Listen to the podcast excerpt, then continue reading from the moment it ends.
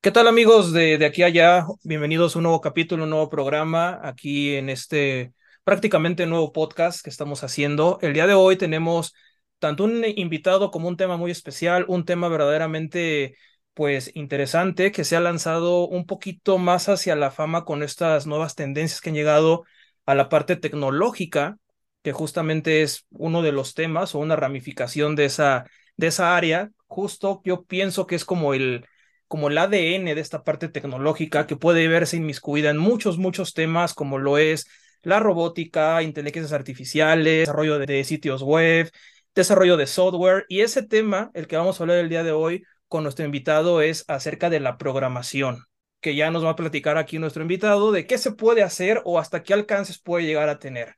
Pues bueno, no me enrollo más, vamos a presentar aquí a nuestro invitado del día de hoy, Enrique Carrillo. Él es ingeniero, graduado del TEC de Monterrey, especializado en este momento en desarrollo de software. Tiene una pequeña empresa justamente que va enfocada hacia ese rubro. Y pues bueno, vamos a platicar de este tema el día de hoy. Así que pues bueno, te cedo los micrófonos, Carrillo. ¿Qué tal? ¿Cómo estás? ¿Qué tal, Dante? Bien, bien. Este, pues aquí muy agradecido porque me tomaras en cuenta para charlar un poquito acerca de este tema.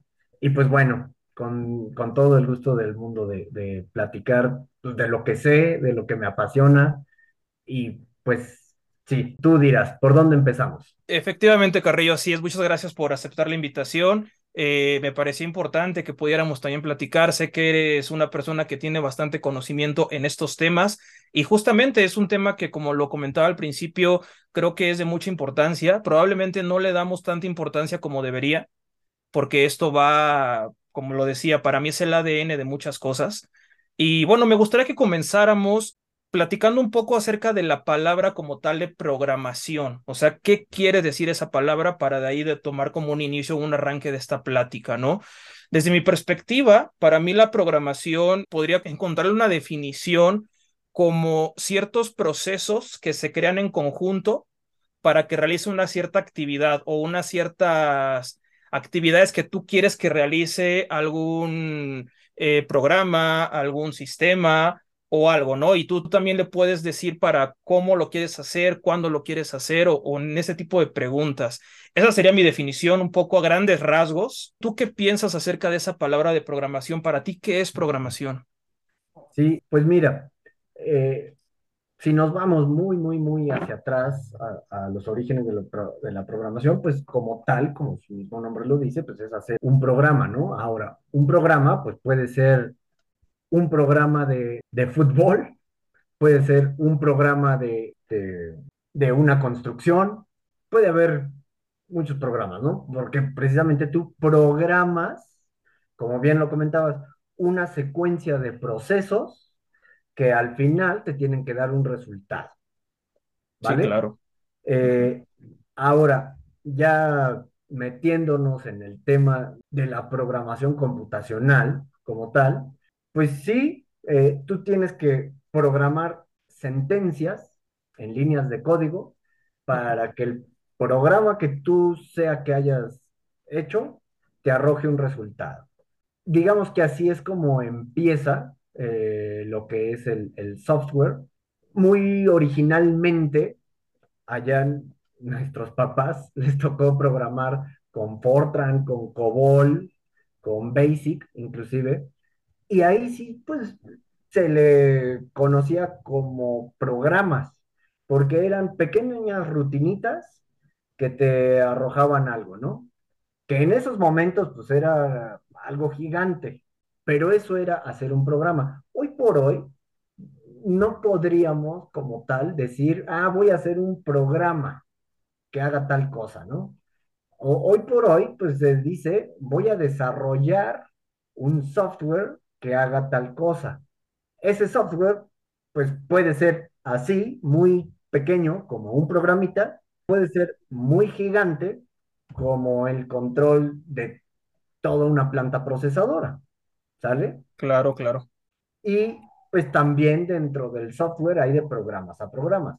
Hay programas o softwares que se abocan a controlar, por ejemplo, un, este, un actuador, es decir, un robot, es decir, un, este, un brazo mecánico, un, ¿sí? cualquier actuador, por ejemplo, desde un motorcito hasta una planta procesadora. Y hay programas que se abocan a controlar, por ejemplo, los procesos administrativos de alguna empresa. ¿sí? Y hay programas, por ejemplo, que son en plataformas web y hay programas que son para el escritorio de la computadora y ya a últimas fechas, pues jugamos todo el tiempo con programas porque una aplicación móvil como tal, pues es un softwarecito que trae, o bueno, ni tan softwarecito porque hay aplicaciones gigantes. Sí, claro. Que como tal, pues es un software almacenado en un teléfono celular. Claro, entonces, eh, a grandes rasgos de esto que comentas, la programación va inclusive desde sus orígenes a, como bien mencionas, a programar alguna actividad, alguna serie de ejercicios. Hablo de la vida cotidiana, ¿no? Y aterrizando en la parte, digamos, tecnológica, todo esto que comentas, ¿no? Que puede ser desde algo muy pequeño, que a lo mejor, como bien dices, a lo mejor un, un software muy sencillo para algún programa de, no sé, bancario o de alguna compañía, alguna empresa, hasta temas ya de robótica, temas de desarrollo de sitios web, videojuegos también pueden incluir, aplicaciones móviles. Entonces, eh, justamente esta parte que quisiera guiarlo un poquito hacia la aplicación que tiene la programación, ya hablando a niveles tecnológicos, cuáles son estas diferentes áreas que tiene de desarrollo esta parte de la programación, además de las que ya mencionaste, y un poquito quizá profundizar para que la gente que nos escucha, que no sepa mucho del tema, pero que quizá le interesa, probablemente podamos despertarle algún interés en querer investigar, buscar acerca de estos temas antes de pasar al tema ya más específico de programas de programación, ¿no? Claro. Eh, sí, mira, aquí hay N cantidad de tecnologías para poder desarrollar un programa, ¿no? Volviendo un poco al ejemplo, pues puede ser un programa muy sencillito que te haga simplemente suma, resta, multiplicación y división, por ejemplo, ¿no? Hasta un programa muy grandote que te lleve todos los procesos de, tu empresa. Hay programación como tal que se llama programación a bajo nivel. Ok. Y seguramente ya estás pensando, o muchos estarán pensando de, ah, pues es la más básica y así. No. La programación a bajo nivel se refiere a aquella programación que impacta el nivel más bajo de cualquier procesador, ¿sale? Y es mejor conocido como lenguaje de máquina o lenguaje ensamblador. Ahí ya nos vamos a tener que meter a hablar de lenguajes de programación. Exacto, sí, sí, sí. El lenguaje más de nivel 1, digámoslo así, donde nace cualquier secuencia en la cual está impactada por un procesador es el lenguaje ensamblador y se le conoce como lenguaje de bajo nivel. Arribita de ello tenemos ya los lenguajes de segundo nivel que ya como tal tú no escribes lenguaje de máquina, sino que escribes algunas eh, instrucciones. El procesador se encarga de interpretarlas al lenguaje de máquina y hacer la operación necesaria. Ya algo más interactivo, ¿no? Ya como eh, una plática, no, ¿Todavía no llegamos a eso? No, todavía no llegamos a eso.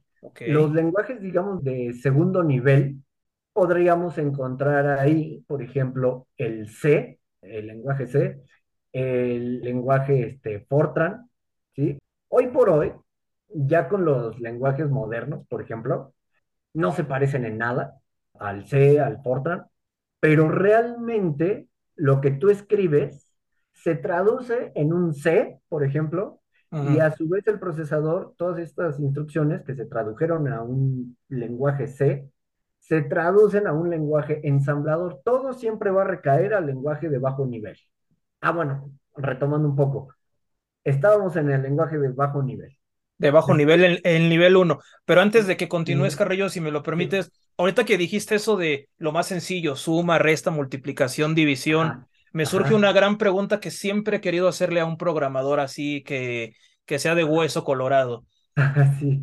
Programar una calculadora es complejo. Partiendo de las bases de la matemática sencilla y los algoritmos, ¿es difícil o es puede llegar a ser muy complejo ya, o ya hay un lenguaje ya inscrito que nada más lo arrastro y con eso lo hago fácil. ¿Es fácil o no? Bueno, hoy por hoy, ahí más bien es a libre albedrío de la persona que la va a diseñar esa calculadora. Con los lenguajes modernos, es, podría decirse, es muy sencillo, ¿no? Muy, muy sencillito. Ahora, depende cómo la quieras hacer, ¿no? Es que yo quiero hacer una calculadora así eh, artesanal, tal cual. Tendríamos que irnos a lo más básico, que es, ¿cómo la vas a hacer? Puedes hacerla agarrando un microprocesador y un display y métele las secuencias en lenguaje ensamblador al microprocesador para que trabaje con ese display.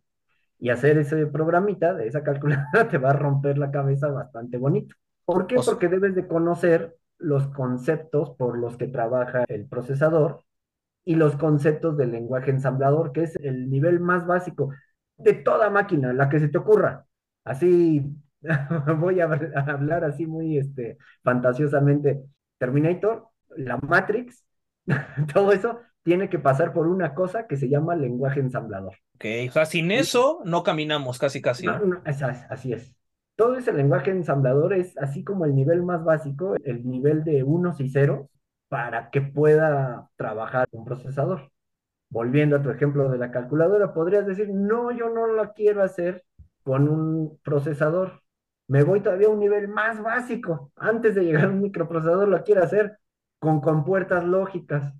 Puta, pues vas a tener, un buen de compuertas lógicas y así cableándola vas a tener que chutar todo eso y podríamos irnos al origen del origen del origen, que son los transistores, y al material semiconductor. Y entonces de ahí parte para que se puedan hacer compuertas lógicas, y las compuertas lógicas a su vez dieron origen a los operadores NAND, y a su vez ya estos eran una ramificación de transistores, y a su vez estos dieron origen a los procesadores, a los primeros procesadores.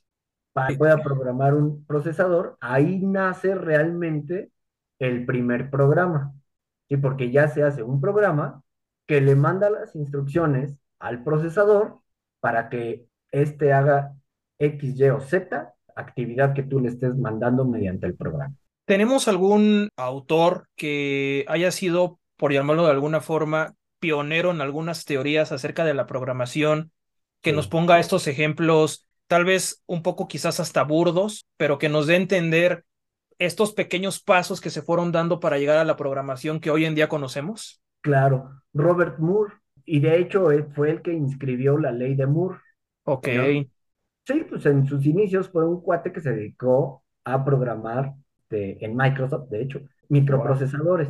Y se dio cuenta que año con año los procesadores duplicaban su cantidad de transistores. Si el primer procesador se componía de 100 transistores, al año siguiente este cuate se dio cuenta que el siguiente modelo de procesador ya tenía 200 y después 400 y, así, pas, pas, pas, pas. Al día de hoy, un procesador, por ejemplo, se compone de 60 millones de transistores, ¿no? De los procesadores modernos. Y se sigue cumpliendo hoy por hoy la ley de Moore que te mm. puede hablar perfectamente bien cómo ha sido de paulatino el desarrollo de los lenguajes de programación, desde su parte más básica hasta ya los lenguajes de programación de alto nivel que se manejan hoy en día.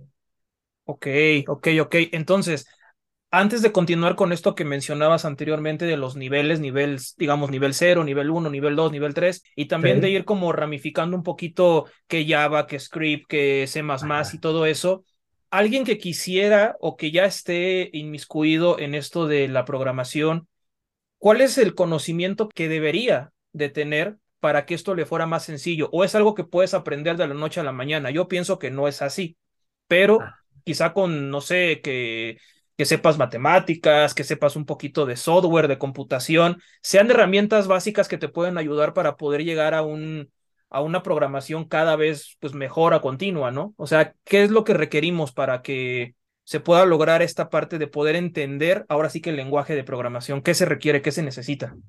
Primero que te guste una computadora.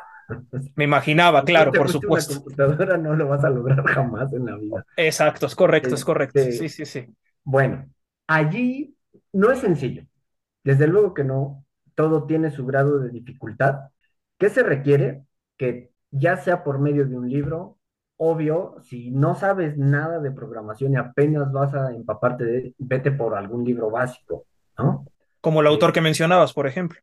Bueno, es que el autor que mencionaba te habla más que darte como tutoriales después de, de programar, te habla de los lenguajes. Ahora, por ponerte un ejemplo, Harry A. Mills tiene algunos libros justo de enseñanza de programación. En particular tiene uno que se llama Visual Basic, Aprenda Ya. Es un libro ya muy viejito. Visual Basic, de hecho, ya es un lenguaje que poco o nada se usa. Okay. Este, pero ese, por ejemplo, en su momento a mí me sirvió mucho y yo sí creo que es uno de los muy buenos libros. Si quieres aprender a programar, agárrate de ese libro. Es muy práctico, te dice, mira, pues esta sentencia va a hacer que saques este resultado, ¿no? Y así no se debraya tanto en que, ay, es que fíjate que tienes esto y tienes lo otro. Y tienes... No, no, no, se va muy a lo... Más concreto, ¿no? A lo concreto exactamente y te va haciendo hacer ejemplitos uh -huh. muy, muy, prácticos para que ya después tú solito vayas este, investigando. Después de ese, ya pasaste, digamos, ese nivel básico de, de programación, yo te propondría, ahora chútate el libro de Dayton, ese es así famosísimo, no hay universidad que no tenga ese libro de Marcus Deitel. Y entonces, o el de C, de Marcus Deitel igual, así, no hay universidad que no pase ese. Son de esos libros que vas a encontrarlos en cualquier universidad, esos de con polvo y todo, ¿no? Sí, tal sí, cual. Sí, sí. Y que si vas a cualquier librería, lo vas a ver ahí como libro de texto, seguro.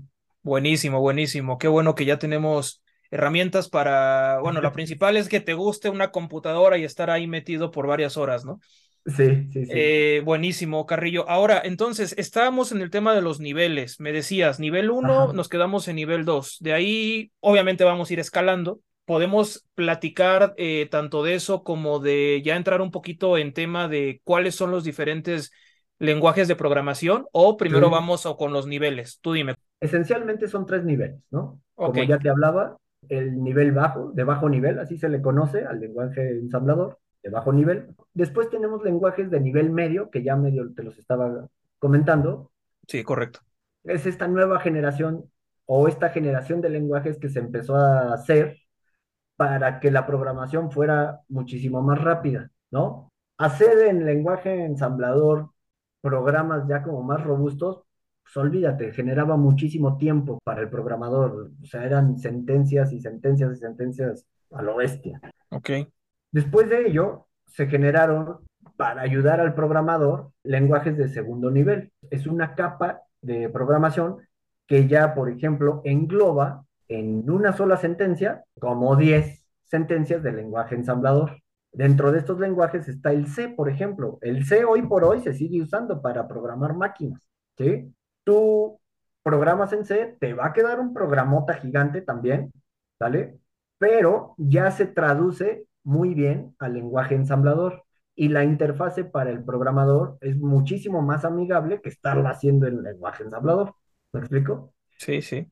Y ya el siguiente nivel es este, pues ya programas o lenguajes de tercer nivel, que son, como diste ahorita algunos ejemplos, pues tenemos el Java, tenemos el JavaScript, tenemos el C Sharp, tenemos el Visual Basic, tenemos ya gran cantidad de, de lenguajes, pero hoy por hoy, para que tú puedas desarrollar un software, sobre todo ya se, la tendencia es muy que se vaya a lo web, ¿no? Tener todo en, en web. Si tú quieres desarrollar un software, con un solo lenguaje no la armas. Ah, es tienes, una combinación. Sí, tienes ya que hacer una... Para empezar, ya la arquitectura de los programas ya cambió por completo. O sea, tienes que tener una arquitectura en la cual tengas un back, luego un front, que es lo que ve tu usuario, y ya también pues tienes un front móvil, un front web o un front desktop, ¿sí? Entonces, tienes que planificar todo eso para ver cómo atacarlo. El front web ¿Qué lenguajes va a utilizar? Segurito HTML. Pero ya dependiendo con qué plataforma te lances a desarrollar, y ahorita hablamos de plataformas de desarrollo porque ya no es solo que, ay, pues yo voy a, a programar con Java o voy a programar con C Sharp o voy a programar con PHP. O con Python, ¿no? También. O con Python. Python es ya otro tipo de lenguaje que está muy encaminado a ciencia de datos, por ejemplo. Ok. Entonces, ya no es que digas, yo voy a programar con esto o con lo otro, sino la plataforma que te va a ayudar para hacer ese desarrollo. Más en web, pues vas a tener que chutarte sí o sí HTML, pero ese HTML puede ir acompañado de un sinfín de frameworks. Dentro de esos frameworks, y son frontales, se conoce como frontend, puede ir Razor, puede ir Blazor, puede ir este React, puede ir Angular. Nada más para poner como en terreno el concepto, los frameworks son como aliados, son sumatorios para esta parte de la programación, ¿no? Ahí ya tendríamos, por ejemplo, que meternos a la cuestión de las plataformas de desarrollo. para terminar de aterrizar ya a qué se refieren estos frameworks, ¿no? Ok, ok, ok. Entonces, digamos, los lenguajes de programación, como bien dices, hay varios. Para el sitio web está HTML, eh, probablemente Java tal vez podría ayudar. Es back, el, Java se usa para el back, por ejemplo. Voy a dar un ejemplo de, arquitectura web, por ejemplo. Perfecto, perfecto. Es que justamente quería comentar que cada uno de estos lenguajes, que hay, creo yo que bastantes, me imagino que como otros rubros de otras áreas de tecnología, quiero pensar que cada uno de los lenguajes de programación está hecho como específicamente para algo, ¿no? O su mejor rendimiento se puede dar específicamente en algo. Ya lo puedes mezclar, lo puedes combinar, creo que es completamente válido, pero por decir, ¿cuál es el lenguaje de programación que más usan las apps? Es que ahí más bien no es que haya un lenguaje especializado eh, para esto o para lo otro. Ok. Ahí, como te decía, ya estamos hablando, ya los lenguajes, digamos, pasan a segundo término y ahí nos tenemos que meter con plataformas de desarrollo. Sí, sí, sí, estoy de acuerdo. Y hay hoy por hoy una fuerte competencia entre plataformas de desarrollo. ¿Y qué puedes hacer con una y qué puedes hacer con la otra? Lo mismo. ahí la pelea es a ver quién saca el componente más padre para ti como programador, que dices, no manches, es que si yo le pongo este componente, mi aplicación se va a ver espectacular. Y esta otra plataforma todavía no saca ese componente o ni siquiera se les ha ocurrido. Las plataformas puedes hacer lo que sea, pero ahí ya es con cuál tú te hayas entrenado más y cuál es, pues, digamos, va a la vanguardia en la lucha y todo eso por tener los componentes tecnológicos más padres. O sea, estamos hablando de plataformas, un ejemplo Unity y así. Más o menos. Por ejemplo, eh, nosotros en Encaro somos muy especializados en desarrollar con .NET. Ok. .NET es la plataforma de desarrollo de Microsoft y seguramente ya muchos van a empezar, ay, eres hijo de Bill Gates y cuántas cosas. La realidad es que desde mis inicios, pues sí fui muy de Microsoft, ¿no? Sí, claro. Y estamos, dentro de los programadores, estamos, haz de cuenta, los que somos .NET. Por el otro lado están todos los eclipses, todos los de Java. Para programar en Java hay algunas plataformas de desarrollo, como lo es Eclipse, que es una plataforma muy robusta, como lo es este NetBeans, que también es una plataforma muy robusta para programar en Java. Y por ahí también están los PHPeros. He escuchado, he escuchado. Y bueno, cualquiera de estas tres plataformas, haz de cuenta que está .NET y el, el back de .NET, digamos el lenguaje que hace todas las operaciones, el motor, es C Sharp. Y todavía Visual Basic, ¿no? Pero ya está como muy de salida. Java, pues el mismo Java es como el back. Y por el otro lado está PHP. A cualquiera de estas tres plataformas le puedes combinar los frameworks de los que yo te estaba hablando. ¿Sí? Entonces, yo estoy trabajando con Java. Ah, pero voy a hacer una aplicación Java que el front, sí o sí, pues debe de tener HTML y le voy a meter Angular por ejemplo, o le voy a meter React, o le voy a meter JavaScript, por ejemplo.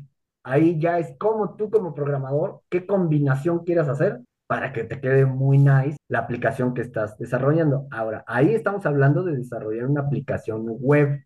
Ajá, justo, justo iba a preguntar eh, eso. Haz, de cuenta, eh, voy a poner un ejemplo muy burdo. La aplicación de registro del seguro social, que te dicen, métete a esta página, regístrate y cuánta cosa, ¿no? Ok, ok. para obtener tus últimos estados de cuenta y a ver cuándo te toca la jubilación. Pues es una plataforma de desarrollo web que está elaborada con Java y, y, este, y está expuesta en, en web. Bien, está la aplicación móvil. Bueno, una aplicación móvil, el front, pues ya ahí no es un HTML, ahí ya el HTML pasó a segundo término. Ahí dependiendo cómo hagas tú tu aplicación móvil. .NET tiene eh, Xamarin o NetMAUI para desarrollar aplicaciones móviles, que es un lenguaje ya muy de .NET. Java tiene el mismo Java de Android Studio o Swift para el caso de los iOS para desarrollar las móviles. Y PHP ya quedó fuera en aplicaciones móviles, decidió no invertirle ahí. Ok, entiendo, entiendo. Entonces, ahorita me mencionas estos tres, digamos, rivales, ¿no? En tu Así es. caso, que eres .NET, digamos que de escuela de Microsoft, Ajá. ¿cuál es el, o me genera esa curiosidad, mejor dicho, o sea, cuál es entonces tu principal o tus potenciales clientes? O sea, ¿qué es lo que principalmente te busca a ti para desarrollar qué? ¿O qué es lo que tú te ofertas para, ah, pues yo hago esto y me especializo en esto? ¿Cuál es el producto terminado, vaya? Sí. ¿Qué clientes nos buscan mucho? El sector financiero. Este, ¿qué desarrollos podemos hacer? Pues el desarrollo empresarial que el cliente tenga en mente. Nosotros somos una fábrica de software, hay que partir de ese hecho, ¿vale? Entonces, llega la fábrica de muebles, por ejemplo, y me dice, oye, es que necesito un software para gestionar desde que llega el pedido de mi cliente hasta que ya se concretó la venta y lo mandé a fabricar y que si el cliente me pregunta, oye, ¿cómo va la fabricación de mis muebles? Yo le pueda decir, estamos a un 70%. Nosotros le hacemos ese software para que todas sus áreas involucradas trabajen mediante este software y pueda darle información en tiempo real a su cliente. O más aún, hasta su mismo cliente pueda conectarse y ver cómo está el estatus de su pedido. Eh, es muy difícil, pero no imposible, porque pasa, que un cliente llegue y te diga, eh, oye, necesito un sistema que me haga X, Y o Z, pero quiero que me lo desarrolles en Java o quiero que me lo desarrolles en .NET o en PHP. Es muy difícil. O sea, el cliente no te va a agarrar y te va a decir este, qué lenguaje de programación quiere. Sí, sí, sí, él nada más te llega y te dice, quiero que haga esto, esto y esto. Exacto. Pero, por ejemplo, sobre todo a nivel gobierno, eso pasa mucho, eh, que llega eh, la licitación y como ya la dependencia gubernamental trabaja con Java, por ejemplo, se solicita un software que haga esto, esto, esto, esto, pero las cuestiones técnicas es que tiene que estar desarrollada con Java, que tiene que tener este framework. Ah, ok. Y entonces ya tú lo planificas. O sea, nosotros somos muy especialistas en .NET, pero eso no quiere decir que si el requerimiento es de Java, pues no te lo po- podamos hacer, también te lo hacemos, ¿no? Y tenemos nuestra parte experta en Java también. Claro, claro. Entonces, por decir, si alguien llega, ¿no? Y dice, ok, tú te especialistas en esto, digamos, como bien dices, ¿no? Alguien que quiere que nada más siga ciertos pasos de quiero que haga esto, esto y esto. No importa cómo lo hagas, pero que lo desarrolles. así es. Pero alguien que nada más diga, a ver, empresa Encaro, eh, leí que desarrolla software, me interesa que me hagas eh, algo que tenga que ver, por ejemplo, con un videojuego. Yo, yo pienso que lo puedes hacer porque, pues bueno, leo que tienes ese perfil, tal vez no soy muy experto, y te digo, bueno, quiero un videojuego o quiero algo ahorita con la tendencia de las inteligencias artificiales, por ejemplo. ¿De acuerdo? ¿Se podría? ¿Se podría que .NET pueda realizar eso? O sea, de que se puede, se puede, pero no sé si la especialización esté apta para eso, ¿no? Sí, como te decía, ahí la competencia entre plataformas de desarrollo es abarcar todo y mientras más puedan pegarle a los mejores componentes tecnológicos, mejor. Punto .NET justo tiene la parte de Unity y pues ¿quién crees que es de Microsoft? Sí, claro. Xbox. Nada más. Sí, sí, sí, sí, sí, justo, para desarrollar eh, videojuegos. Entonces, también se puede. Correcto. Ahorita que tocamos este punto también de lo del tema Unity y todo esto, es ahí donde yo también estoy un, un poco ahorita inmiscuido con esa información por lo que me dedico. Hay otra competencia que creo que también está ahí últimamente dando mucho de qué hablar, sobre todo en, en el ámbito o en el área de los videojuegos, que es Unreal. Y Ujú. ahí me surge una pregunta que sí o sí, hasta le tomé nota para poder platicarla contigo un poquito a detalle. ¿Qué pasa con este no tan nuevo concepto, porque este concepto ya es viejo, pero sí se ha puesto muy de moda y más con la última actualización que tuvo Unreal? Este concepto de blueprints, donde aparentemente es una manera más sencilla de poder programar y desarrollar, en este caso, un videojuego, por todo lo que conlleva, por la estructura que tiene y demás te ahorras de cierta manera meterte ya temas de lenguaje de programación y, como bien dices, eh, un tema un poquito más complejo. Con esta nueva actualización que llega y con la tendencia que estamos teniendo de las inteligencias artificiales, creo que realmente la tendencia de Unreal es abarcar un mercado donde cualquiera que no sepa absolutamente nada de programar, y por eso lo decía al principio, para más o menos irle dar una forma a esta pregunta. La gente que no sabe programar absolutamente nada, pero quiere crear un videojuego, con el simple hecho de unir ciertos nodos y demás, ¡pum! Ya está listo. Es correcto, es correcto. Sí, sí. Esto entonces, de alguna manera, yo pensaría que si soy un eh, programador de ciertos lenguajes o demás, ¿cómo lo ven ustedes? O sea, ¿ven a Blueprints como una herramienta que a lo mejor tú implementarías o que de alguna manera es competencia o de alguna manera, pues sí, la gente que tal vez antes me contrataba para ciertas cosas en este ámbito, tal vez de videojuegos, ya no lo va a hacer. ¿Tú qué piensas de esto que está sucediendo hoy en día con esa palabrita de los blueprints? Mira, para programar un videojuego es muy difícil, bueno, ¿cuál muy difícil? Es imposible, acabar pronto, que una sola persona lo haga. Claro, es un equipo gigantesco, gigantesco, enorme. Digo, si quieres hacer un buen videojuego. si Unreal tiene a Fortnite, simplemente, ¿no? Ajá. Entonces, para que tú puedas hacer eso, pues necesitas de un equipo. Ahora, ese es mi punto de vista, sí o sí, porque se han hecho mil intentos también, ya no hablando de videojuegos, sino de sentencias de programación. Se han hecho mil intentos, como lo que comentabas de hacerlo en bloques, ¿no? Ya sabes qué, es que yo nada más casi casi que arrastro con el mouse este bloque de este nodo a este nodo y esto me va a generar tal acción y todo y así, pero la, la realidad es que queda muy generalizado y sí o sí necesitas meter líneas de programación. O no te quitas ese boleto, ¿sale? Desde luego, sí se intenta siempre el ahorro, sobre todo en tiempo, y entre más rápido salga el producto es mucho mejor. Pero las líneas no, no te las quitas, jamás. Ahora, aquí, más que otra cosa, es una nueva comprensión, pero no tanto de programación, sino de desarrollo de un videojuego como tal, ¿no? Este, para que ahora tú lo hagas por nodos, el entendimiento, pues lo vas a tener que tener ahora con ese tipo de arquitectura. Tienes que pasar sí o sí por líneas de código pero sí tienes que tener presente ahora este nuevo tipo de arquitectura. Ahora sí, también ahí déjame decirte, somos programadores, pero no por decir programador quiere decir todólogo. Exacto. Eh, hay el programador que se dedica mucho a los softwares de tipo ERP, ¿no? Y te hace unas obras de arte.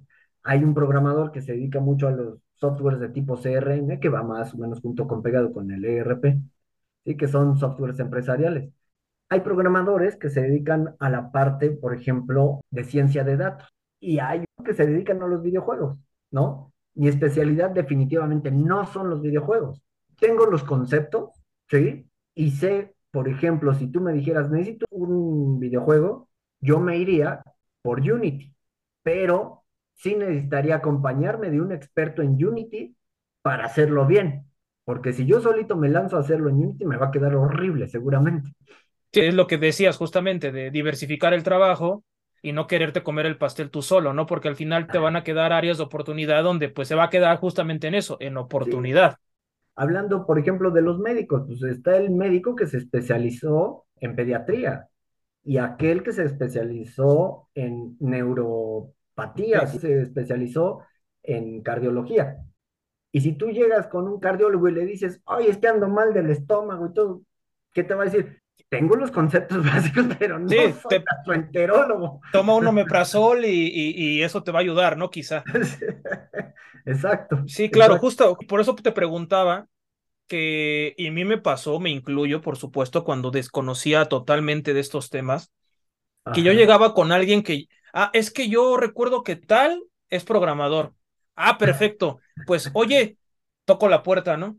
Tengo esta idea, sí me la puedes hacer, ¿verdad? Y se me quedaba viendo y me dice, pues mira, yo como tal, no, pero puedo rodearme de alguien que sí pueda hacerlo o que yo pueda también ahí pegarme para, pues, hacerlo entre los dos o los tres o los cinco.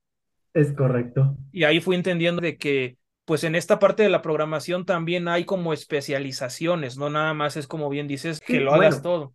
Y hablando propiamente de, videojuegos, pues eh, existen en las universidades ya las carreras de animación digital, que ya ni siquiera tienen tanto que ver con la programación, sino con la animación digital para poder desarrollar un juego. Sí, claro, y de hecho en ese mundo de los videojuegos no es una sola persona. Está el animador, está el modelador 3D, está el de código, está el de edición, no sé, de audio, de video, en fin. O sea, realmente sí he visto que hay ya carreras que se especializan en ciertas ramas para la creación de videojuegos. Sí, es correcto, es correcto. Y hablando de eso, a mí me gustaría tocar un tema súper, súper, súper importante. Claro, claro, con este, gusto. Que es como ya la última generación hasta ahorita de temas de, de software que es la inteligencia artificial. Ahorita tú tocaste ese tema. Sí, muy de moda ahorita. Lo que está hacia a alto nivel, nosotros le estamos empezando a meter ya mucho al tema de machine learning. Ah, genial. Que finalmente inteligencia artificial, pues es, es machine learning, ¿no? Propiamente. Y pues bueno, hablando igual de plataformas, .NET tiene su propio módulo de machine learning. Entonces ya ahí es, tú como programador es cómo lo vas a utilizar para el desarrollo que sea que estés utilizando. Podrías desde ceros ponerte a desarrollar tú el, el algoritmo de inteligencia artificial para poder explotar ciertos datos, eh, pero te vas a tardar un buen de tiempo. En cambio, pues ya hay muchas secuencias ya desarrolladas que las mismas plataformas te dan y te dicen, toma, úsala. O sea, esta plataforma pues ya trae, por ejemplo, su price prediction, ya trae, por ejemplo, su reconocedor de imágenes, ya trae un montón de, funcionalidades. Es úsala y ya acóplala, ahora sí ya es tarea tuya acoplarla a las preferencias que vayas a tener en tu desarrollo. Pero yo ya te doy este módulo para que si tú le das datos, va a ir aprendiendo a partir de esos datos. Lo que se le conoce tal vez como el, este concepto de código abierto. Es código abierto, sí que cualquiera puede usarlo para darle un moldeo diferente o agregarle algo y demás, ¿no? Más o menos va por ahí el concepto, ¿no? Así es. Y ahí vamos a aterrizar en un tema que está súper, súper, súper de moda ahorita. No sé si hayas escuchado hablar de ello, que es Chat GPT. Sí, sí, sí, justo, sí, lo conozco muy, bastante bien. Ok, bueno, como usuario de la red, tú puedes usarlo para que te genere cierto resumen, para que te genere cierta tarea y lo que sea, ¿no? A nivel programador, tiene y es free software, puedes utilizarlo para hacer cosas súper geniales. ¿sí? Por ejemplo, un chatbot. Sí. Quiero que mi aplicación móvil, como es una aplicación de ventas, tenga un chatbot ahí. Ah, pues hay muchas, este, muchas aplicaciones para poder desarrollar un chatbot, pero ChatGPT te permite a ti como desarrollador hacer uso, te conectas por medio de sus APIs y este, puedes implementar en tu aplicación un chatbot. Por ejemplo, ¿no? Te estoy poniendo un ejemplo muy burdo de tantas cosas que se pueden hacer. El usuario final dice, ay, me conecté a la aplicación de Encaro y estoy usando el chatbot, pero Encaro no es el que desarrolló el chatbot, sino que está utilizando el mismo chatbot de GPT ya incrustado en la aplicación de Encaro, por ejemplo. Sí, sí, justo como mencionas, este ChatGPT es una locura. Normalmente, bueno, la mayoría de las personas, hasta donde yo he podido investigar un poco, le está dando el uso más académico, más de búsqueda de información, algo así como un Google, pero de una manera pues más rápida. Exacto. Le busco rápido, pongo mi pregunta o hasta palabras clave o mientras más detallado sea mejor y listo. Pero cuando brincamos a estos terrenos, donde ya hay un poquito más de complejidad, como el terreno de la programación, es también una pregunta que quería que, que platicáramos de ello. Ustedes como programadores, en este caso, como bien habíamos dicho, .NET, ChatGPT es una herramienta entonces complementaria para ustedes. O sea, no lo están viendo como algo que pudiese ser algo como negativo, vaya de, pues es que ya con eso tenemos la solución a algo, ¿no? Yo sigo pensando que aún así hay trabajo que ustedes hacen y que esto nada más es un complemento, ¿no? Es un complemento, exactamente, sí, y es un complemento de código abierto, que independientemente que estés trabajando con .NET o con Java, tú lo puedes implementar en tu aplicación. Volvamos al ejemplo, tú en tu aplicación quieres meterle un chatbot, podrías desarrollarlo todo y te vas a llevar tu buen tiempo, o podrías agarrar y decir, ay, pues mira, me voy a conectar a la API de ChatGPT y por medio de estas sentencias que sí como desarrollador tienes que poner. Exacto. Pues ya, pero el motor de ese chatbot lo está dando ChatGPT, por ejemplo. Y mencionaste una palabra clave, tiempo. El tiempo, sí, sí, sí. Te ahorra bastante y puedes invertirlo en otra actividad o en otras cosas. Ya teniendo esta herramienta, para mí es increíble junto con todo lo que se está poniendo ahorita muy de moda respecto a las inteligencias artificiales de programas y demás. De hecho, no hace mucho estuve revisando una que me dijeron que la checara acerca de creación de logotipos, ¿no? Tú ponías una palabra clave, lo mismo que ChatGPT, pero versión logo, y te daba el logo de acorde a lo que tú le ponías de título de tu logo y aparte la descripción como un eslogan. Con base en eso, procesaba, me imagino, obviamente que hay una data atrás. Exacto, sí, sí. No viene creado porque pues así se le ocurrió a la vida, viene de esta data, te arroja opciones, hasta te dice, a ver, eh, de estas 100 opciones que te estoy dando de que le pongas un loguito de un micrófono, de unos audífonos o algo, también con eso te voy a dar con exactitud como algo que a ti te va a gustar sí o sí, porque ya me dijiste colores, descripción, todo, y te lo arroja. Es ahí donde a mí también me genera un poco de controversia y me quiero explicar por qué. Porque es cierto que esta parte inventiva, que de cierta manera también para mí el programador tiene ciertos toques artísticos, porque está metiéndole imaginación y demás creatividad.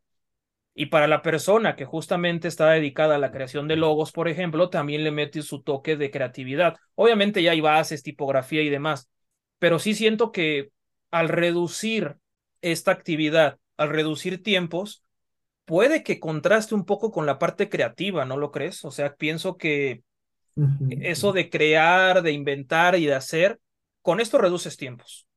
Pero esta otra parte como que siento que la empiezo medio a, a dejar ahí frenada, ¿no?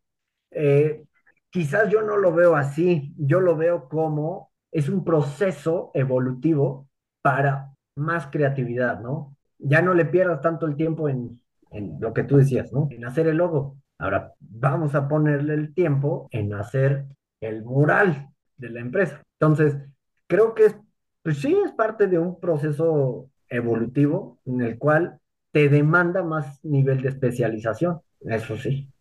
Yo también pienso igual que tú, justamente. Esto lo comentaba porque como ha sido un tema muy de moda y que va de la mano con esta plática que hemos tenido, eh, ha habido mesas de debate y charlas donde hablan justamente de esta postura y creo que ha sido el punto más fuerte, ¿no? Donde de cierta manera limitas un poco a la persona, pero yo sí pienso igual que tú en el sentido evolutivo.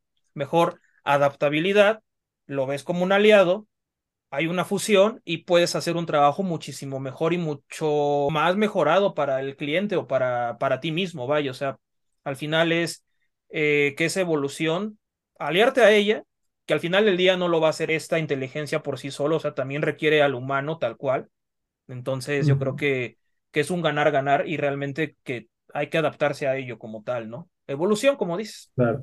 Sí, sí. Pues Vamos a pasar a la parte reflexiva un poco acerca de esto ya para terminar este tema.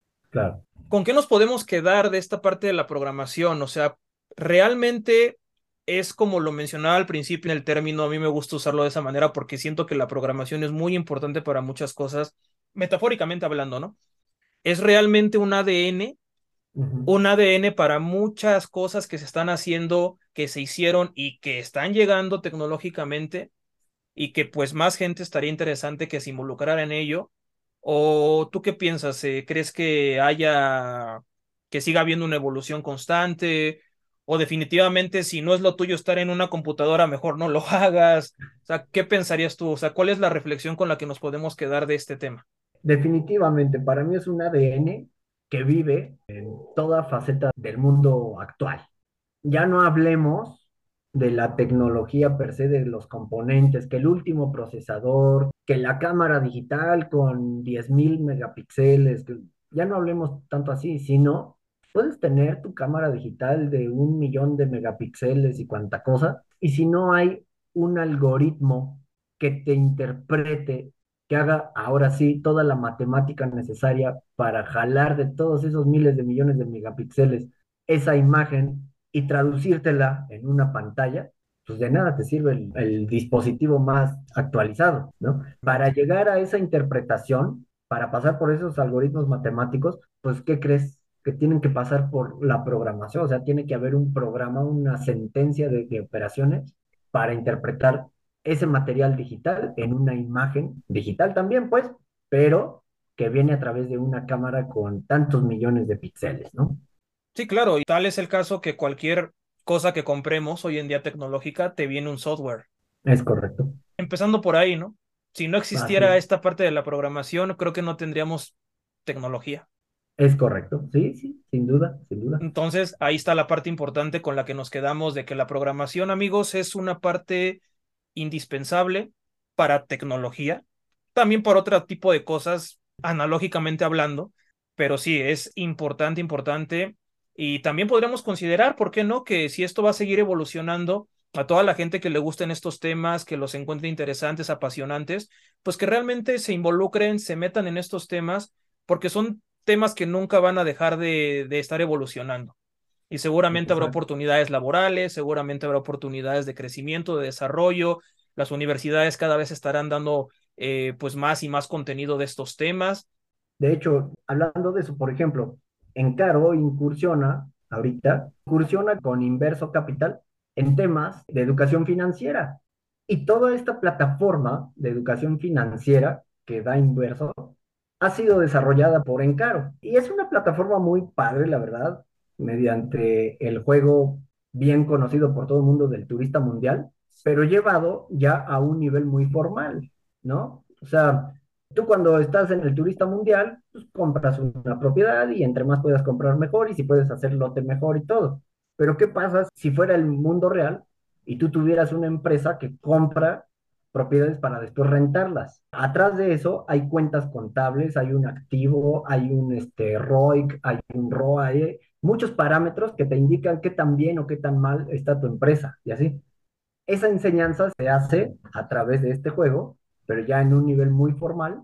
Y toda esta plataforma de juego fue creada por Encaro y el curso es ahí en la Bolsa Mexicana de Valores, de hecho. Justo te iba a preguntar eso en dónde, wow, qué interesante. Tenemos tema para platicar entonces en otro podcast de sí. educación financiera. ¿eh?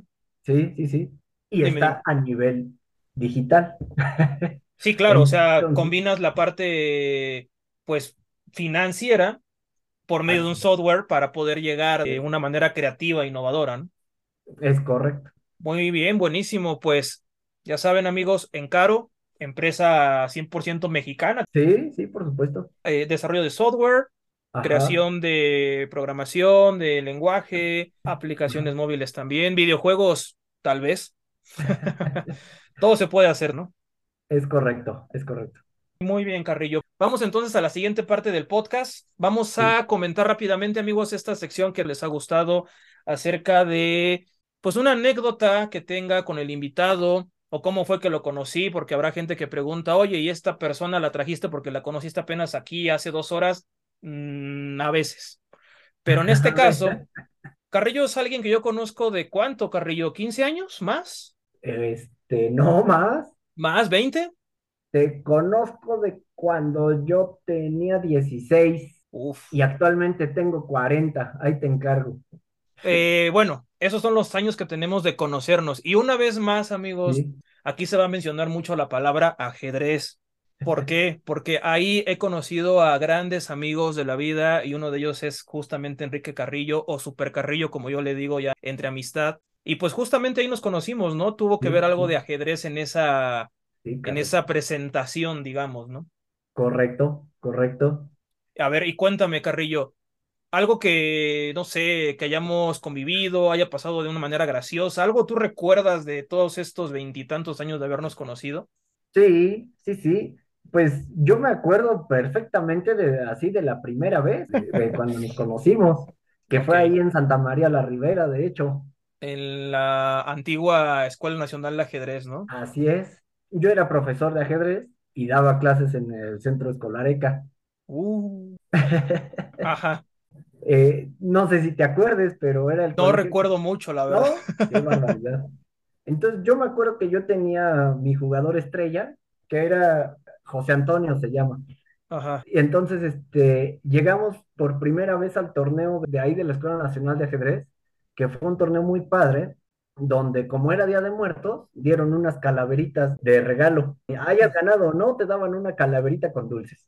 Y yo me acuerdo, en ese entonces eran cinco rondas, el torneo era de cinco rondas. Este, en la ronda 5 en el tablero uno justo enfrentaste a este José Antonio y le ganaste. A los siguientes años, que yo le seguí dando clase a José Antonio, no sé si te acuerdas de él, porque se hizo ahí mucha rivalidad y a cada rato se enfrentaban tú y él. De esa vez, de ese torneo, para que veas, fue la primera vez que te conocí, Ok. yo sí me acuerdo. Yo no recuerdo muy bien exactamente el momento. Ahorita que mencionas ciertos datos, ya sabes, ¿no? Un poquito de sí, como de flash, así de fum, como que recuerdo ciertas cosas, como escaneo, así así es, fum. así es. Eh, no recuerdo ahorita gráficamente, trato de pensar cómo era tu alumno, pero no lo logro todavía como distinguir. Me acuerdo del nombre, ahorita que lo mencionaste. Buenísimo, pues esa fue la anécdota entonces de, de que nos quieres platicar el día de hoy, de cómo nos conocimos. Creo que tenemos muchas. Una de ellas, sin duda, es la de nuestra ida a Cocoyoc para estos, unas tipo como olimpiadas Olimpiada. del lugar donde trabajábamos, porque también coincidimos como profesores de ajedrez ambos. Ajá. Y esa vez también estuvo muy divertido. Yo de ahí específicamente me acuerdo mucho. Ah, porque eso será tema igual para otro podcast, Carrillo. Pues sí, no puedo decir que fuiste o eres un atleta de alto rendimiento, ¿no? Era, sí, sí, sí. Bueno, era un atleta de alto rendimiento, específicamente de triatlón, de Ironman, ¿qué es lo que es exactamente? Bueno, hice triatlón, hice, hice un Ironman, sí, pero definitivamente lo mío fue correr, solo correr. Y le empecé mucho a meter al, al atletismo, sí, al nivel de, de medio maratón y maratón. Entonces, esta anécdota va de la mano con eso. Una de las pruebas que nos poníamos ahí eran momentos de diversión y chill, no crean que era así como de súper competitivo, porque realmente el único que hacía ejercicio a ese nivel era Carrillo. Yo hacía ejercicio, pero no me especializaba en atletismo, tenía buen cardio, pero no como un atleta de alto rendimiento. Entonces yo recuerdo, Carrillo, que en la prueba que hicimos de correr creo que 5 kilómetros, dándole la vuelta a una manzana de casas, A una manzana, sí, sí, me acuerdo. sí, sí, sí, haciéndole el cálculo de que fueran 5 kilómetros, Ajá. yo recuerdo que entre los que estaban cansados, desvelados y demás, me acuerdo que cuando inició, yo iba a la par contigo. Y me acuerdo Sí, sí, mucho que me volteaste a ver y me dijiste, oh, pues sí tienes condición. Y te dije, sí, pues sí, yo también hago ejercicio, ¿no? Y ahí voy. Pero yo recuerdo que exactamente cuando dimos esa, esa vuelta a la manzana, digamos como media manzana, me empecé a quedar. Entonces me volteaste a ver así como con cara de, pues, ¿qué pasó? Veníamos a la par hasta platicando casi, casi, ¿no? Sí, sí, sí, sí. Yo de ahí, amigos, me fundí. Ya no recuerdo más. Ya no recuerdo absolutamente nada. Yo di mi mejor esfuerzo. Si hubiera sido de un kilómetro seguro y le empataba, pero como era de cinco, no. Y fue muy divertido. Sí, sí. Esas fueron las anécdotas que ya saben que en cada capítulo platicamos algo, algo chill eh, con el invitado de cómo nos conocimos y demás. Y bueno, Carrillo, por último, vamos una pequeña sección que estoy haciendo también con los invitados Claro, acerca de un top 5. En este caso, sé que eres un fiel fanático del fútbol americano, de la NFL. De los Broncos de Denver. Primero que nada, de los Broncos de Denver, está bien. Ajá. Yo también soy fanático de ese deporte, amigos. Yo le voy a los Delfines de Miami. Y pues, sí, el chiste se cuenta solo, ¿no? Y pues bueno, vamos a hacer un pequeño top 5 de cuáles son los cinco jugadores que nos han gustado más de toda la historia. Aquí puede ser que te vayas por los clásicos o por alguno que digas, este yo lo vi jugar y me gusta y punto. Sí, sí, sí. Entonces vamos a empezar, vamos a ir dando uno a uno, no importa que no tengan un orden, es lo de menos. Si quieres empezar y yo después digo el mío y así nos vamos. Ok, a ver, yo de los cinco, yo me iría de menor a mayor. Ah, ok, si entonces sí tienen un orden, vale. Pues mira, a mí me gustaría más hablarte de los cinco jugadores que independientemente de que hayan sido mejores o peores, que para mí sean más ejemplo, pues. Ok, entonces eso es interesante. Y en ese orden, en el lugar cinco, yo pondría, seguramente han escuchado, si les gusta la NFL, seguramente lo han de haber escuchado alguna vez, pondría a Tim Brown. Wow. A Jim, Jim, no Tim, Jim, Jim, Brown. El, el, jugador de los, de los Browns. De los, de los cafés de Cleveland. Ajá, que, este, que fue corredor y que pues era el alma del equipo porque el equipo, los cafés no tenían nada. y pues bueno, él los llevó por lo menos a tres campeonatos de conferencia y por ese espíritu de que no me importa que tenga el peor equipo del mundo a mi lado, yo voy a dar lo mejor de mí. Por, eso es un gran ejemplo de jugador para mí. Y por ahí ya segurito se les está ocurriendo cuál otro. Quiero saber cuál. en mi caso, yo en número 5, y también creo que va muy de la mano con lo que dices de estos famosos, ¿cómo les llaman a estos jugadores que son de un solo equipo? Wanting Man. Yo me iría por el, el corredor justamente igual de un equipo que no ha ganado nada, pero que para muchos fue probablemente el mejor corredor que ha habido, para otros probablemente sea el segundo o el tercero, de los Detroit Lions, Barry Sanders. Ajá, sí, de acuerdo. Por supuesto que no me tocó verlo, pero he visto videos, he visto entrevistas. Afortunadamente me gusta mucho eh, investigar acerca de esos temas y, y realmente se ve que era un tipo, además de muy cabeza, un líder. Porque para realmente tener a los Leones de Detroit como tu equipo al que jugaste toda tu vida, es porque le tienes sí o sí amor a ese equipo. Sí, sí, sí, profesionalismo. Profesionalismo, exacto, exacto, exacto. Bueno, pues ese era mi cuarto, pero lo voy a cambiar porque tú ya lo usaste, entonces. Ah. Este, sí, pues ya para tener más variedad. Vale, vale. Entonces, allí otro ejemplo que tengo, otro de mis ejemplos es que también quizás han escuchado hablar de él, es el corredor de los Raiders, de, en ese momento de Los Ángeles, que es Bo Jackson. Wow. Este, él sí tenía buen equipo, sí tenía equipo competitivo y todo, pero la forma tan agresiva en cómo jugaba, el temperamento que tenía, las ganas que le echaba y así, y tenía un gran compañero corredor también, que era Marcus Allen, pero a mí, yo con el que me quedo es con Bo Jackson. O sea, es el tipo de personalidad que yo bien podría ser. Bo Jackson podría tener un linebacker de 200 kilogramos de peso enfrente y le valía madre y, y, iba y le daba un cascazo y lo sacaba volando, además de todo. Sí, sí. Entonces, yo creo que eso también es un gran ejemplo para mí porque sí refleja una gran faceta de, sí, de mi vida, o sea, que yo puedo tener a Bill Gates programando enfrente y no me voy a hacer chico y, y, le voy a dar un guamazo también, ¿sabes? No se va limpio. Así es, limpio no se va. Buenísimo, buenísimo, Carrillo. Pues yo me voy en cuarto lugar, eh, probablemente por el mejor defensivo de la historia o el que para muchos es el mejor de la historia. No tanto por los números, sino por lo dominante que fue. Hablamos de otra época, por supuesto, pero creo que lo que hizo fue espectacular y estoy hablando de Lawrence Taylor. Sí, claro. El defensivo de los gigantes de Nueva York.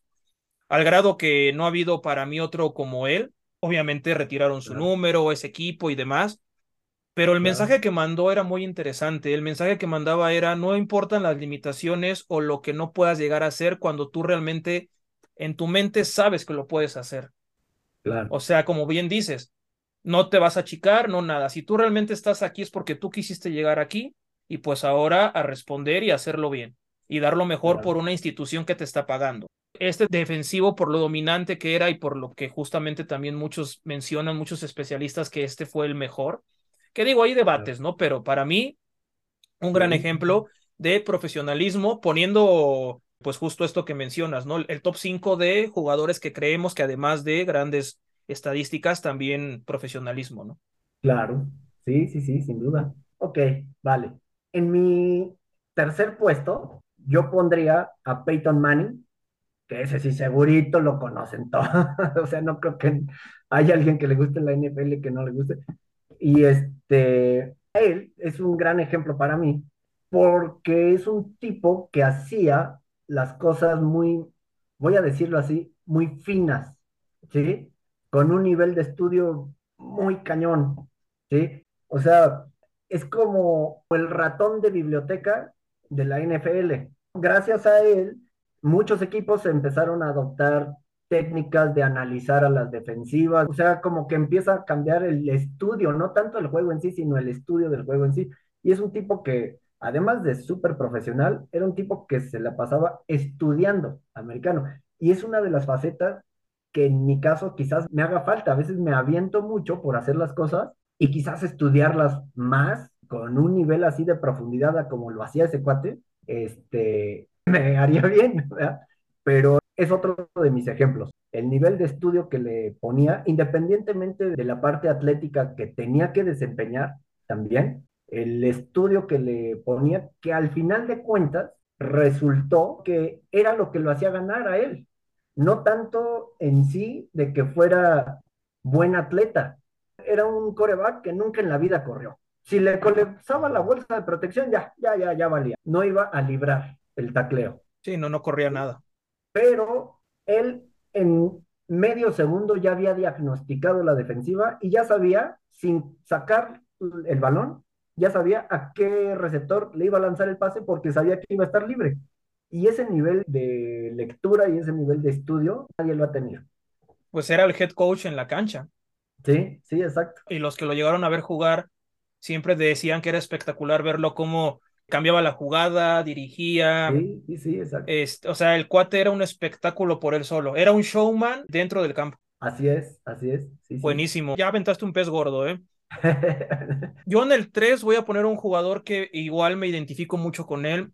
Para mí es el mejor linebacker que ha habido en la historia. Y esto es a gusto ya también más personal incluso por lo que logró hacer fuera de la cancha, porque este linebacker que voy a decir no solamente lo hizo su liderazgo dentro del equipo, por él, Michael Phelps ganó o fue a competir en las últimas Olimpiadas y se trajo medallas de oro, cuando Phelps ya no quería ir.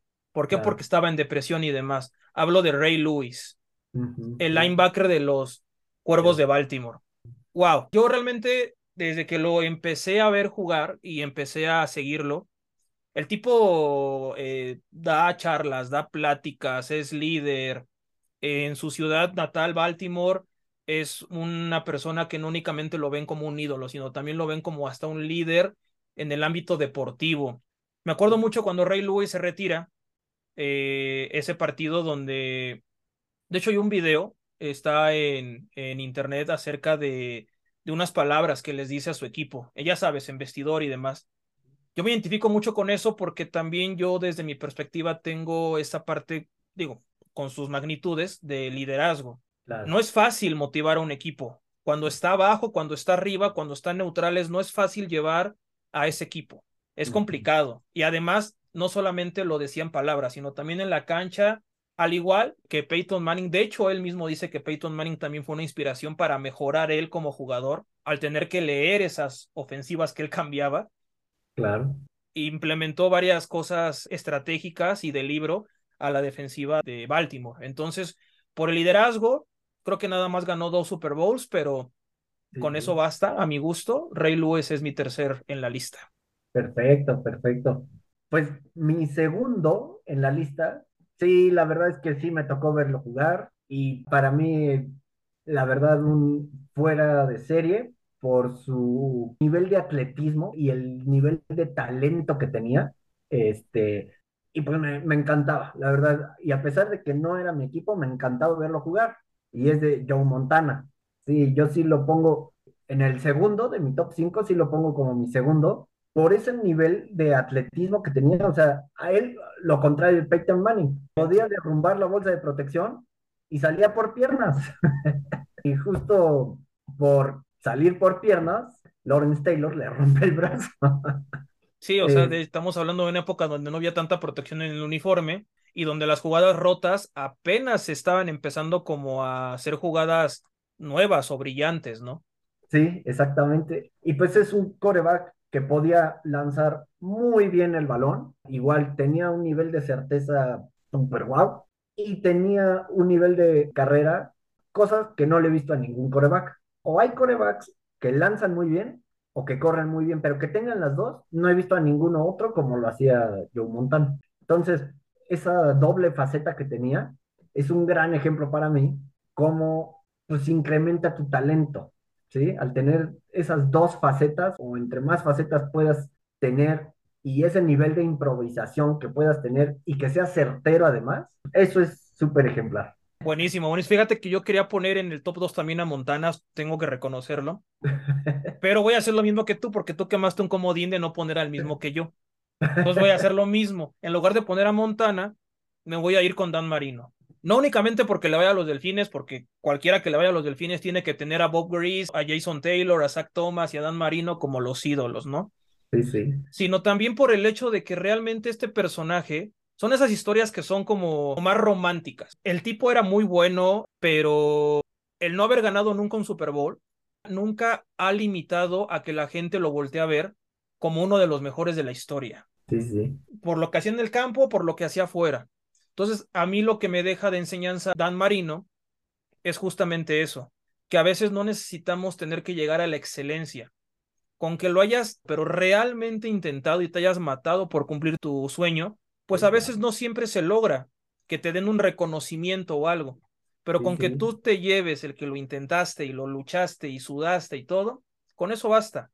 Y la gente lo va a decir, ok, nunca te dieron un anillo de Super Bowl o te dieron el Lombardi, pero eres considerado uno de los mejores. Y realmente los récords que él batió apenas están batiendo después de cuántos años, ¿no? Claro. A mi gusto, Dan Marino sí o sí tenía que estar. Viene el primero, a ver quién va a ser obvio ya sabes quién es mi top uno y sí, por mil razones, pero mi top uno es John Elway. Eso es más por corazón que otra cosa. Es más por corazón, pero si vamos a ejemplos de esmero y de dedicación, vamos, ahí está el John Elway. Estaba ya a nada de terminar su carrera y se iba a ir, igual que Dan Marino, sin anillo, después de haber sido un gran coreback con muchos récords, pero es ese nivel de perseverancia y ese nivel de no me quedo atrás, era un coreback y ahí sí, por ejemplo, físicamente muy limitado y corría excelente el balón.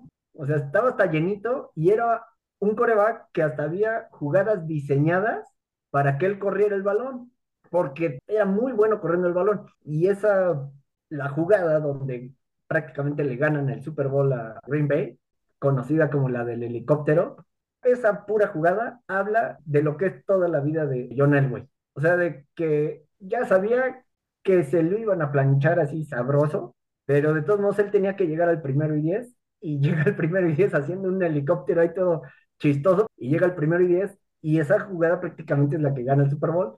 Y pues bueno, ese nivel de ejemplo que emana es que hace que para mí sea el top uno. Sí, me lo esperaba, honestamente, que el güey fuera no sé si el top 1, pero sí en tu top 5 seguro. Claro. Por lo que representa y por, como bien dices, o sea, estamos hablando de un top 5 de lo que representa, de profesionalismo, lo que nos inspira y demás. No tanto por datos, sino por datos y por campeonatos tendremos que poner un Brady, un Montana y meramente por datos estadísticos. Yo en mi top 1, ahí lo he pensado bastante. Yo realmente, como te digo, si fuera por estadística pondría a Tom Brady. Creo que lo que hizo con Tampa ya después de estar en Patriotas y decir, ok, lo hizo en otro equipo que no fueran los Pats. sí, sí. Pero a mí en el uno hay un jugador que siempre a la fecha, yo soy alguien que me gusta mucho eso de los récords y demás. Tiene todavía récords que difícilmente alguien lo va a poder batir y sobre todo en pretemporada, además de varios anillos también. Gran compañero de Joe Montana, ya sabes de quién hablo. Probablemente, sí. Nada más y nada menos que de Jerry Rice. Yo cuando era niño siempre dije, si yo a jugar americano, quiero ser receptor abierto. Receptor, sí. Y con quién me inspiraba, me tocó, te digo, verlo poquito, Jerry Rice. Cuando se retira, curiosamente, lo vi más que cuando jugaba. Entonces empecé a verlo, empecé a ver el tipo de persona que era, la dupla que hizo con Montana. Y esa parte donde tú valoras el trabajo en equipo, para mí es súper importante el mensaje que él da al momento de, no recuerdo si fue de su tercer anillo, que él dice, esto no es por los pases que me dio Montana, esto no es por lo que yo corrí para llegar a ese pase, Esto es un trabajo de todo, de todo, de todo San Francisco, por darme la oportunidad, por tener a unos grandes compañeros que me respaldan, a mi familia. O sea, yo llegué aquí por todos los que están a mi alrededor. Entonces, ese tipo de mensajes pues, son realmente mensajes que dices, wow, o sea, muchos ganan y al final del día dicen, no, pues yo gané, soy el MVP y, ya, no dicen nada más, que también se vale, digo, no, no, no podemos juzgarlos. Pero este tipo de personas donde agradezco a Montana, agradezco al head coach, agradezco a los coordinadores, agradezco a los jardineros, a los que narraron mis partidos, todo es tiempo y al final la gente, la afición, la ciudad, logramos todo esto en conjunto. Se armó un buen equipo, trabajamos todos en equipo y lo logramos. Por eso es que Jerry Rice lo pongo como mi primera opción. Ah, qué buena onda. Sí, sí, sin duda.